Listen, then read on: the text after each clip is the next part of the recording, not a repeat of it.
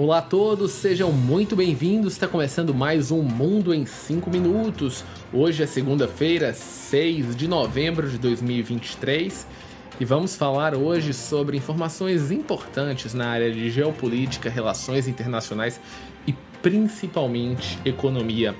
E o que de fato interessa para o seu bolso. Isso porque semana passada nós tivemos a reunião do Federal Reserve e também do Banco Central Brasileiro, onde tivemos mudanças nos parâmetros de taxas de juros. Aqui no Brasil, a gente assistiu a uma queda de 0,5 ponto percentual e a Selic foi a 12,25%. Provavelmente, e aí era uma tendência que a gente só veja as taxas Selic chegarem a um dígito no ano que vem, se tudo de fato correr positivamente. Entretanto, há uma visão sim que a inflação está caindo no Brasil, uh, mesmo com problemas específicos que possam estar acontecendo.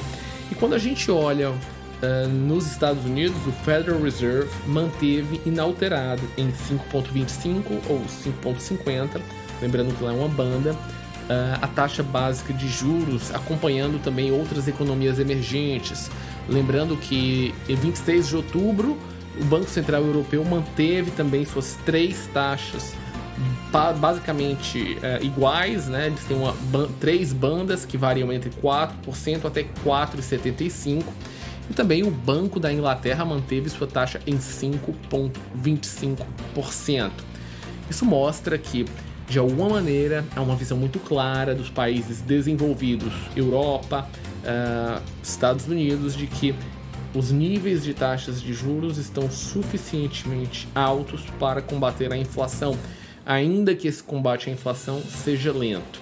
E o que, que de fato, qual foram os grandes uh, uh, consequências disso? Bom, a taxa americana de 30 anos, o título de 30 anos caiu muito, caiu muito, foi uma visão muito positiva para os Estados Unidos. E aqui no Brasil foi um duplo efeito positivo. Primeiro, a gente viu um, um aumento grande da bolsa brasileira, ou seja, uma grande valorização das nossas ações. Uh, isso porque a visão é de que quando você tem uh, taxas de juros básicas no Brasil mais uh, menores, as pessoas correm para a renda variável. Na sexta-feira, a bolsa o índice Bovespa subiu 2,7%, muito alto. E ao mesmo tempo, a gente viu uma grande entrada de dólares. O dólar, o dólar ficou cotado a 4,89, porque o fato do Fed ter paralisado o aumento de taxas de juros fez com que investidores uh, vissem mercados emergentes como um local de ganhos melhores e potenciais. Então, na prática, para o Brasil, foi duas situações muito positivas.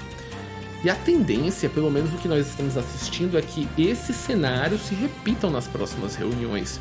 Até agora, apesar dos riscos fiscais do Brasil, que são preocupantes, ah, o fato da gente provavelmente ter que alterar a meta para um déficit na lei de diretrizes orçamentárias e fazer com que todo o mercado imagine que o nosso déficit pode sim passar de 1%, uh, ah, isso de uma certa maneira impacta o Brasil, porém o cenário ainda é positivo para mais uma queda na taxa de juros nos Estados Unidos para manutenção.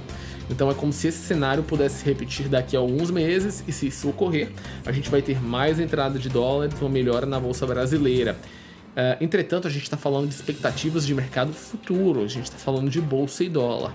Isso precisa também se tornar uma realidade quando a gente fala em fechamento de contas, em faturamento, em resultados das empresas brasileiras.